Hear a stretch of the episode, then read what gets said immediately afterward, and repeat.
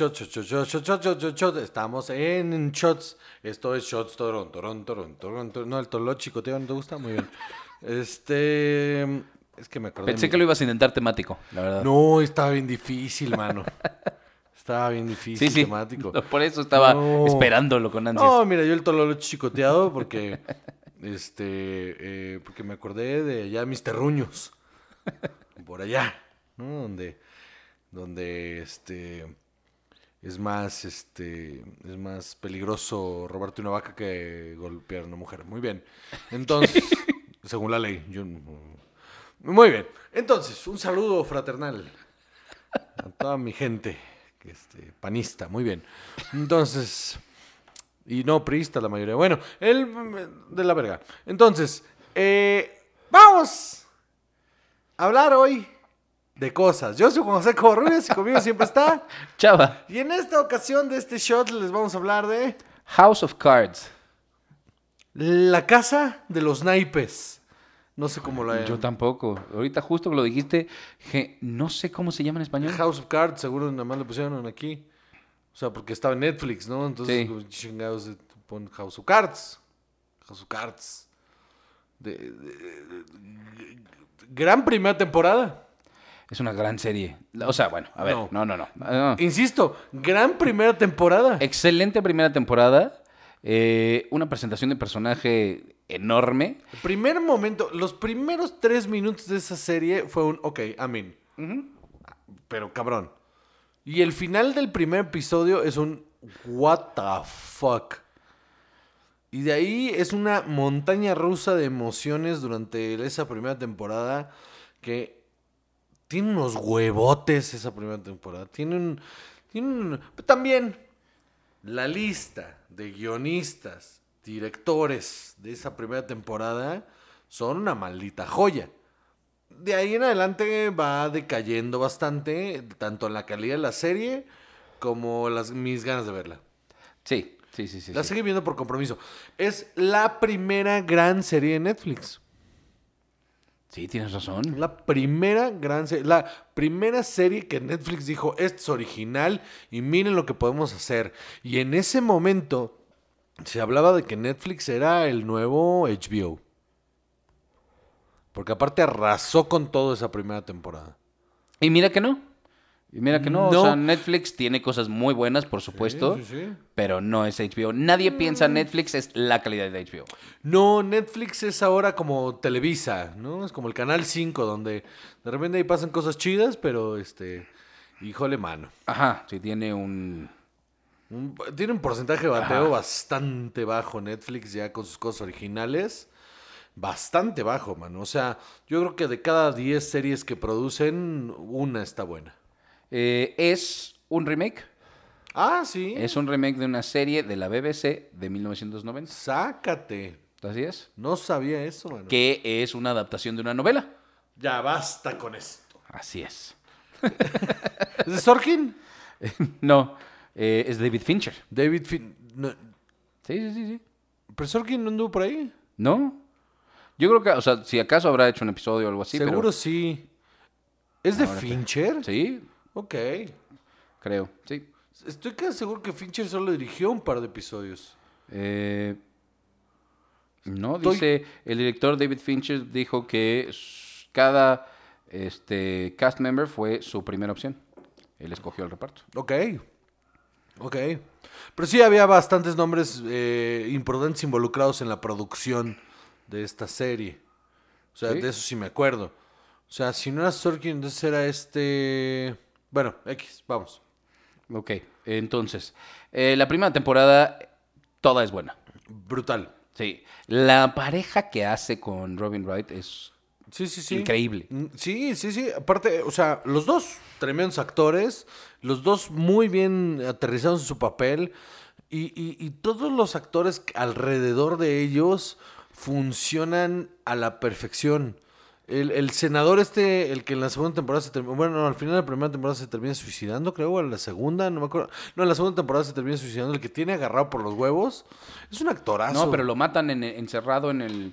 Este, o sea, ellos lo matan. Ah, sí, bueno, y todo es un suicidio, ¿no? Ajá, que lo hacen parecer un suicidio, sí, claro. También un actorazo. Actorazo. Esta mujer, la eh, eh, Mara Rooney, no, es la hermana de Mara Rooney, ¿no? Eh, sí, este, ahorita te digo cómo se llama. es este. Zoe. Soy. Su personaje se llama Zoe Barnes. Sí, sí. Ahorita te digo. Eh, con Rooney, espérate. Pero bueno, bueno, ella, ella, fíjate que ella no me gusta, pero aquí lo hace tremendamente bien. Me gusta mucho su relación con, con, con el personaje de Kevin Spacey, este rollo de, de como siento tanta atracción por este hombre que me es inevitable no faltarle a mi chamba. Rachel Brosnahan, como la. Wow, también. Rachel Brosnahan, claro que sí, sí, sí. Es la, es la amante de este, del ayudante de, de Kevin Spacey. Kate Mara es la. Kate Mara, sí. Sí, la otra es Rooney Mara. Sí. Sí. A mí me gusta más Rooney Mara que Kate Mara, pero no lo hacen nada mal. Joel Kinnaman. O sea, tienen unos actores muy buenos. Mahershala Ali. Mahershala Ali, sale, sí es Sí. cierto. Que, y que du- aparte dura varias temporadas, ¿no? Porque se está cogiendo Remy la- Danton. Sí, sí, sí, Remy, que es el, el pro- que era el protegido de- del, del personaje de este hombre que por amor de Dios no me acuerdo cómo se llama. Este, el de, de Kevin Spacey, no me acuerdo. Ah, de Frank Underwood. Frank Underwood. Me mama mucho, ¿sabes qué pedo? Lo- en esta primera temporada su relación con el, con el hombre de las eh, costillas. Ah, sí es cierto. Que aparte es un actorazo. También, ahorita te digo cómo se llama. Ese tipo no me es un puto actorazo. Y, y- y que todas sus juntas y todo pase en esto. Y que él sea una especie como de consejero. Reggie Casey. Es una especie como de consejero que todo el tiempo se hace pasar. O sea, todo el tiempo se hace el tonto, pero en realidad él. Y hay un punto en el que le dice: Yo te podría destruir, yo lo sé todo y te podría destruir. Y para tenerlo cerca, se lo lleva a, a que trabaje como cocinero en la Casa Blanca. Hay muchas cosas ahí que que despertaron una onda en la banda bien rara, este rollo como de, de cre- hacer como planes maquiavélicos como los Underwood, mucha banda que creyó que, que en la vida real esto puede suceder. ¿En serio? Sí, yo conozco gente que, que ah, es como los Underwood y la verga. Ay, qué horror. Pero en realidad, pero en realidad, o sea, La gente es horrible. ¿Y sabes qué pasa? Que creo que no he entendido la serie, porque eh, justamente el, el- O sea, entrada el nombre te lo dice todo, House of Cards, Ajá. que es una metáfora para decirte que, que es, es- es endeble. Ajá. Que es una. Que, que este tipo de situaciones son tan endebles que cualquier cosita los puede tumbar. Y, y ese tipo de enredos, ese tipo de, de- de maquinaciones y empezar y ocultar cosas y al final tienen cola y se les pisa. Que esa es la idea primordial de la serie, que el final de esa serie tenía que ser que todo lo malo que ese güey ha hecho le- Lo pagaba. Lo pagaba y lo- le, le iba a pisar la cola. Y para allá tenía que ir, Para pero allá iba. sí. Pero les ganó el dinero. Porque La debió- extendieron demasiado. Debió de haber durado dos temporadas, ¿estamos de acuerdo? sí, sí, sí. Do- eso, eso daba para dos temporadas. Una temporada en la que él crece y- llega a ser el, el- el vicepresidente. Segunda temporada en la que a la mitad de la segunda temporada se vuelve presidente. Y luego final de Que lo temporada pague todo. donde lo paga todo. Y hubiera sido perfecta, mano.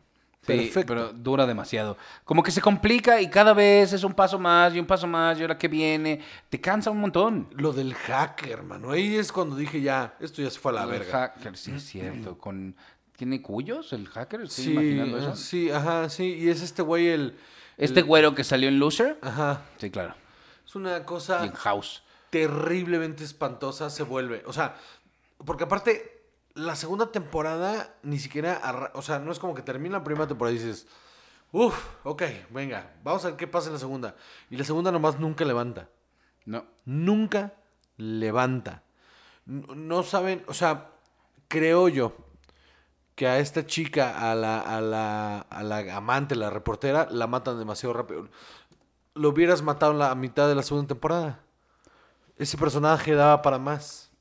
Entonces decidiste matarla para salir del paso de esa historia y meterte a cómo ya quieres ser presidente. Güey, o sea, todo pasa tan rápido y al mismo tiempo se enreda demasiado que pierde la vertical la serie por completo. Y, y- y era una tremenda idea. Una tremenda idea. Y no, no pero creo que es, es, es la manera en la que Netflix chafió. Sí, se siguieron de largo. Eso es lo que los hizo Televisa, como dices. Estaba revisando ahorita, eh, nada más para corregir lo de David Fincher.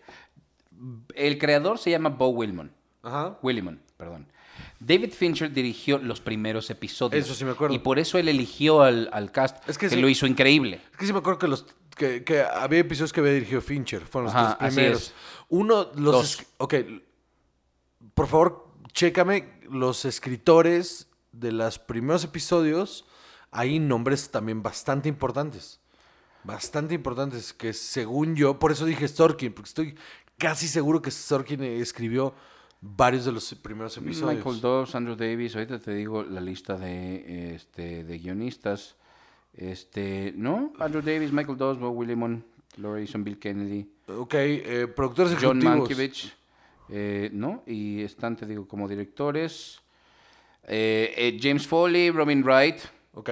eh, Agnieszka Holland, Que seguro Robin Wright. David Fincher, que tiene dos. Dirigió Robin Wright seguro ya cuando ella estaba en el sol. Jodie Foster dirigió uno. Ok. Y ya, o sea, que a mí me... Thomas Schlamme, Ok. no, y de producción no sé. De producción ejecutiva seguro hay... Es que estoy casi seguro que hay un nombre muy importante por ahí. Que no, no, no estoy... No- el no- reparto es enorme, no llego. pero bueno. em, también una de las cosas que le afectó tremendamente a esta serie fue el escándalo. Antes de empezar la que iba a ser la última temporada, donde iban a cerrar ya todo este pedo, donde le iba a caer todo el peso de la ley a este hombre, porque aparte para allá apuntaba ya, eh, eh, se, se origina este escándalo de, de este Kevin Spacey, en el que eh, un, Un actor. un actor que cuando era menor de edad fue eh, sexualmente acosado por Kevin Spacey y Kevin Spacey acepta su, su Su culpa y su homosexualidad. sí, sale del closet y aparte acepta su culpa y le quitan el programa y entonces la última temporada empieza de la super verga y no tiene ningún valor. Es una cosa espantosa y ridícula. Porque se muere muy de repente y entonces trataron de arreglar ahí la serie con cosas que ya tenían puestas y es horrenda. No pasa nada, no se entiende nada. Y luego el shock value ahí que trata, se ve bien gratuito. O sea, Robin Wright matando a un cabrón en la, en la oficina. Ajá, oval, se volvió como- Dallas o yo no sé qué. Sí, claro. Es como, güey, esto no es too much. O sea, Sí, se volvió telenovelesco. Y, y- y esto no hay manera de arreglarlo. Y está embarazada. Y entonces, como too much. Too fucking Pues much. es que es eso, o sea, empezaron a construir y a construir y se les salió de las manos. Se les salió de las manos empezar a, co- a- a poner un conflicto encima de otro, encima de otro, encima de otro. Entonces, la gente estaba enganchada por una serie de cliffhangers chafas, Chafas. ¿no? Y entonces nos seguimos y nos seguimos y nos seguimos, pero en realidad lo único que estaban haciendo era pues, encerrarse y decir, bueno, ok, y entonces ya. Y, una lástima, ¿no? Porque empezó increíblemente bien. Empezó siendo una serie que, que parecía que iba a ser un parteaguas justamente para eh, Netflix. Desgraciadamente para ellos vinieron al mismo tiempo otras plataformas a decir, eh, no, mira, acá, mira, mira, aquí estamos, este, eh, ¿conoces esta chavita? Se llama Philly Water Bridge. Sí, Y va a ser la mejor serie que se ha hecho en los últimos 10 años. David Fincher también fue productor ejecutivo. Ok. Entonces sí. Y Kevin Spacey de muchos episodios, de 65 episodios. Ok. Híjole, es que eso de Kevin Spacey sí los destruyó. Porque además, o sea, no se puede despegar una cosa de la otra, o más bien tienes que despegar una cosa de la otra. Era un gran personaje y un enorme actor. Pues era lo único que sostenía los terribles episodios. Sí. Frank Underwood era lo único que sostenía. Y, y ¿No sientes tú que sí se fue también caricaturizando? sí, porque incluso eh, al El inicio... acento se les fue, se les fue endureciendo. Sí, al inicio de la segunda temporada, eh, si te acuerdas, no, no, ya no, no está hablando, no está rompiendo la cuarta pared, que eso fue algo súper importante en la primera. Rompía muchísimo la cuarta pared eh, de, de una manera muy orgánica y funcionaba bastante. Entonces no la rompió, no la rompió, no la rompió y de repente es bien chafa cuando al final del primer episodio de la segunda temporada voltea a cuadro y dice, no me he olvidado de ustedes. Ay, sí. Y fue como, ah, ya me perdiste. Ya me perdiste porque es innecesario que me hicieras eso. O sea, creo que otra vez, en, es, en ese sentido del rompimiento de la cuarta pared orgánico, me sigue pareciendo el mejor de todos los tiempos. El de esta, el de Philly, el de Phoebe Waller-Bridge en, en, en- ¿cómo se llama su serie? En, ¿En en- Fleabag? En Fleabag Ajá. que, que, que en lugar de volverlo cursi en la segunda temporada, lo que hicieron fue darle un significante para otro personaje, ¿no? Y entonces eso, eso ayudó a que tuviera una inmersión mucho más cabrona con su situación, con el, con el cura, que, que solamente como un móvil chafa, ¿no? Y se vuelve un móvil muy chafa en la segunda temporada y de ahí en adelante solo... La tercera tiene momentos buenos. Sí, pero cuando hace esto ya se siente ya, ya forzado. Después de la tercera, ya la cuarta es mala, la quinta es malísima, luego lo matan. Y, y, pues no, o sea, yo ya nunca terminó de despegar. No mames. O sea, pero ¿qué ibas a hacer cuando la serie la cargaba a él? Qué, qué, qué horror y qué O sea, ¿la hubieran cerrado? ¿Tú piensas así? ¿Hubiera sido mejor? Pues ya, se acabó. Cancelarla, cancélala. Pero hubo, había mucha presión de ver cómo terminaba la historia. Eso es la realidad. Y, y ¿sabes qué? También creo que un poco de esa presión de decir de, pero la vida sigue sin este güey, ¿eh? a nadie le pasa nada. Eh, borrarlo por completo. Claro que sí. O sea, es que se intentó, pero fue, fue un error que la historia se fuera hacia ella. Y no porque no fuera un personaje lo suficientemente fuerte, pero creo que él no era nada sin ella y ella no era nada sin él. Entonces, por cargarle toda la mano al personaje. Pero además con ella nunca te encariñas, te parece interesante, pero ah, o sea, con él lo ves más en su debilidad, lo ves, o sea, estás muchísimo más conectado con él y con ella en realidad no. No, no. No, no. De hecho, o sea, es bastante desconcertante cuando ella rompe la cuarta pared. Cuando ella empieza este speech de yo siempre los vi, yo siempre estuve ahí, yo siempre. Fue como un. No, you didn't. O sea, si la vuelvo a empezar a ver, no, you didn't. Si no, muchas de las cosas que pasaron no te hubieras ni dado cuenta. ¿De qué estás hablando? No mames. O sea, no, no funciona. Y, y es chafa. Es bastante chafa. Pero mm, creo que una de las cosas que también eh, la mató fue que la vara era demasiada alta a esa primera temporada en adelante. O sea, insisto, esa primera temporada, varias cosas que se cerraron debieron de haber quedado abiertas para la segunda y en la segunda matarlo todo, de verdad, o sea, acabarla. Pues en IMDb tiene 8.7, o sea, muy alta. O sea, lo que no se puede negar es que fue una serie muy importante. Sí, porque lo que hizo fue plantar el camino de, ok, el streaming va en serio. Ok, estos servicios de streaming no nada más están haciendo, este, comprando latas y reproduciéndolas en su servicio, sino que aquí hay un varo y aquí hay producción y esto, esto puede ser algo, ¿eh? Sí. Estamos hablando de hace del ocho 2013. años, ¿no? Siete años. Estamos hablando de hace siete años que dijeron, ok, aquí se puede hacer. Hay, hay, hay varo, hay cosas, hay, hay, hay, hay una nueva tendencia que vamos a agarrar. Y este, si no hubiera sido por House of Cards, no tendríamos todo lo que está pasando en los servicios de streaming. O sea, eh, tanto como en, en- en calidad de producción en películas, como en tan- como series, eh, muchas cosas no estarían pasando. No, no hubiéramos tenido Cobra Kai. Dirás que este es el principio del fin para la televisión normal. Yo lo vengo vaticinando hace mucho tiempo. Yo creo que sí, el, el- el primer tiro, o sea, el, primer balazo lo puso House of Cards. Y el tiro de gracia es en enero con el, con el, con el Snyder Cut. Ese es el tiro de gracia. No es cierto. El tiro de gracia iba a ser para la televisión. Iba a ser, porque no lo fue. Este verano, las Olimpiadas iban a ser el tiro de gracia. Porque iban a ser todas por YouTube. Y. Y pues no hubo Olimpiadas. Pero sí hubo un evento significativo que creo que es bastante importante. Que fue que la Champions, la final de la Champions, eh, se pudo ver gratis por Facebook Watch. ¿En Co- serio? Con narradores que Facebook contrató, narradores importantes argentinos que Facebook contrató para la transmisión de Facebook. Watch latinoamericana y hubo narradores en inglés y todo. Nada más en la transmisión. Yo lo vi por Facebook Watch, porque no tengo tele, tele de paga. Entonces, en, en esa transmisión, eh, había, éramos en un punto un millón Wow. solo en Latinoamérica. O sea, eh, te- yo lo dije algún día y lo repito, el día que por, que por internet, por vía streaming, puedas ver los partidos de fútbol, ese día se fue a la verga la televisión y está pasando. Ese es el tiro de gracia. Muy bien. Chava. Pues ya. ¿Eso es todo? Muy bien. Eso es todo. Pues, damas y caballeros, eh, vean la primera temporada de House of Cards, luego ya no vean nada.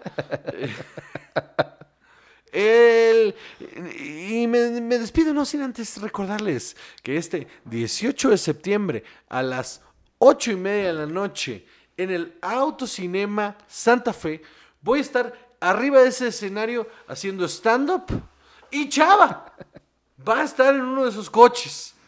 No se bajen de su coche a buscarlo, pero busquen ahí desde atrás la nuca más famosa del podcast en México.